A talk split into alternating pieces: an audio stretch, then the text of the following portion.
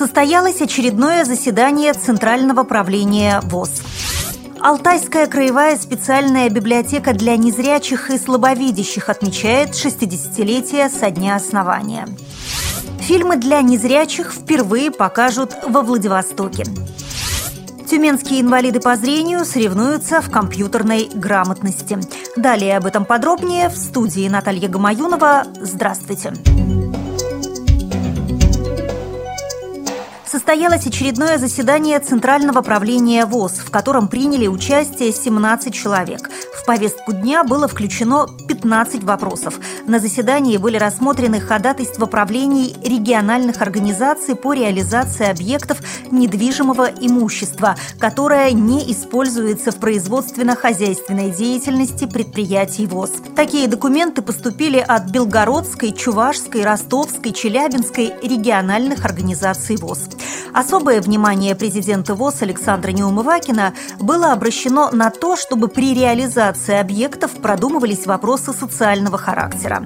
Цитирую. «Нужно руководствоваться интересами общества, интересами инвалидов и объяснять людям на местах, чем вызваны планируемые преобразования и что это даст в будущем». На заседании был определен состав Организационного комитета по подготовке к празднованию 90-летия Всероссийского общества слепых, который возглавил президент ВОЗ.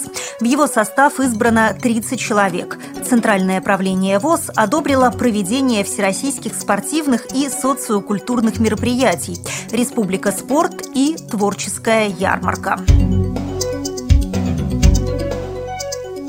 В 2013 году Алтайская краевая специальная библиотека для незрячих и слабовидящих отмечает 60-летие со дня основания.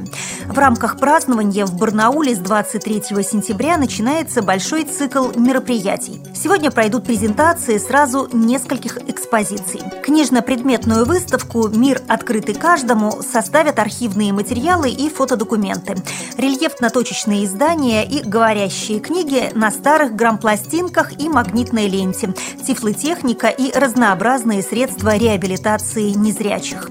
Можно будет познакомиться и с собственными изданиями библиотеки в формате говорящей книги и рельефно-точечного шрифта, тактильными рукодельными книжками для слепых детей, которые созданы в единственном экземпляре. На выставке «Рукам работа, сердцу радость» свои творения в технике оригами, бисероплетения, вязания и изобразительного искусства продемонстрируют читатели с нарушением зрения и слуха. Специалисты библиотеки впервые за многие годы подготовили выставку своих собственных работ «Библиотекари на досуге». Литературное творчество читателей будет представлено в экспозиции рукописных книг «Мы, поэты сами, сочиняйте с нами». Авторами книжек стали воспитанники детских садов коррекционного вида Барнаула в соавторстве со своими воспитателями и родителями. Первый в Приморье некоммерческий показ фильмов, адаптированных для незрячих и слабовидящих людей, пройдет во Владивостоке в кинотеатре «Океан» 23 и 24 сентября. Помочь слепому человеку разобраться в том, что происходит на экране, сможет тифлокомментарий, сделанный молодежным отделом КСРК ВОЗ. Сегодня в зале «Меридиан» для малышей с нарушениями зрения будет показан мультфильм «Шрек». Более 150 маленьких зрителей школы-интерната для слепых и слабовидящих детей коррекционного детского сада и детского дома села Екатериновка смогут не только насладиться захватывающими приключениями Шрека, Фионы и Осла, но и пообщаться с главными героями после сеанса. А завтра у зрителей старшего возраста будет возможность посмотреть фильм «Пестрые сумерки», рассказывающий историю жизни слепого музыканта Олега Акуратова.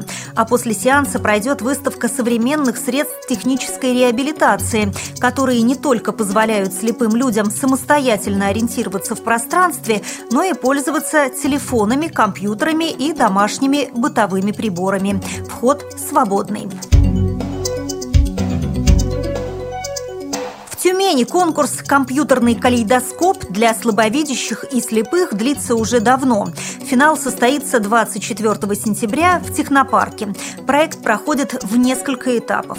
Второй и уже финальный тур подведет черту четырех месяцев отбора участников. Организаторы определяют сильнейших в индивидуальных и коллективных испытаниях в двух группах – слабовидящие и слепые. Этот проект демонстрирует возможности информационного обмена инвалидов по зрению с окружающими, повышает их компьютерную грамотность и привлекает к обучению новых людей.